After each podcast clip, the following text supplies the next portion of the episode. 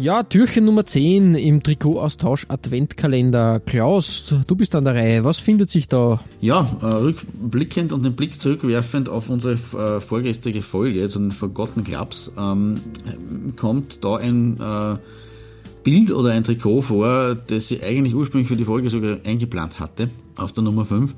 Aber nachdem äh, ja, die Folge auch noch genug andere äh, prominente äh, Clubs und, und, und, und Geschichten beinhaltet hat, hat es dieser Verein leider nicht geschafft. Deswegen heute.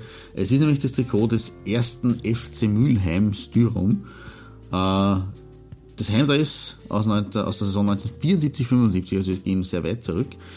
Ähm, und das ist insofern zu erwähnen, weil der erste FC Mülheim, das Styrum ist dann allmählich weggefallen, ähm, ist ein Fußballverein aus der Nähe von Düsseldorf mhm. und war Gründungsmitglied der, der zweiten Liga im Jahr 74. Aha, okay. Mhm, mhm, also wie die, wie die zweite Bundesliga gegründet wurde, davor gab es ja nur Regionalligen quasi als Unterbau, als Zweitklassiker, da hat es halt äh, ein bisschen mehr gegeben als nur zwei Ligen, logischerweise. Ähm, und zur Gründungszeit oder zur Gründung dieser zweiten, dieser neuen zweiten Liga, das waren damals zwei 20er Staffeln, Nord und Süd, ähm, hat es auch der erste FC Mülheim geschafft, wobei mit ein bisschen Glück, ähm, weil äh, sie waren zwar Vierter in der Regionalliga West damals, mhm. ähm, ja, haben aber eigentlich die Qualifikation verpasst, weil da in der Regionalliga West eine Fünfjahreswertung, eine Fünfjahreswertung herangezogen wurde. Und okay, da waren okay. sie nur Elfter. Allerdings hat sich zum einen Tennis Borussia Berlin, haben wir auch vor ein paar Tagen gehabt, ähm, ja. hat sich äh, über die Aufstiegsrunde, die es damals noch gegeben hat, für die Bundesliga qualifiziert. Damit ist ein Platz sozusagen äh, frei geworden. Und der dritte der Regionalliga Berlin, Blau-Weiß 90, hat auf das Nachrücken verzichtet. Und okay. daraufhin ist der erste FC Mülheim äh, in die Liga aufgenommen worden.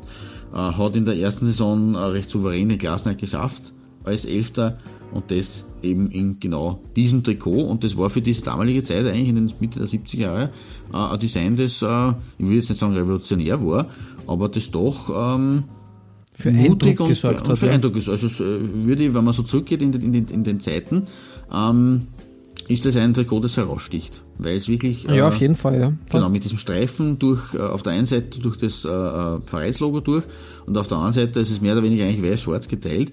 Aber es findet sich eben ein Streifen im weißen Teil und es findet sich dann ein weißer Streifen im schwarzen Teil. So ein leichter Kanalstreifen, aber ein, ein, ein dünner ein Längsstreifen. Ähm, und das ist ein sehr, sehr schönes Design, vor allem für diese Phase, in der ja das Design ja noch keine große Rolle gespielt hat, gerade in Deutschland und Österreich nicht, war in England vielleicht Nein, anders. das war neben, Nebensache. Design war Nebensache. Genau. Und deswegen äh, das ist meine Wahl für den heutigen 10. Dezember. Ich hoffe, dir gefällt, lieber Flo. Ja, wunderbar. Ein schönes Zeitdokument. Das gefällt mir. Und passt ja hervorragend zur Forgotten Clubs, die vergessenen Clubs und die gefallenen Legenden. Genau. Hervorragend. Schließen wir die 10 ja. und warten schon gespannt, was ich morgen auf der 11 äh, präsentieren werde.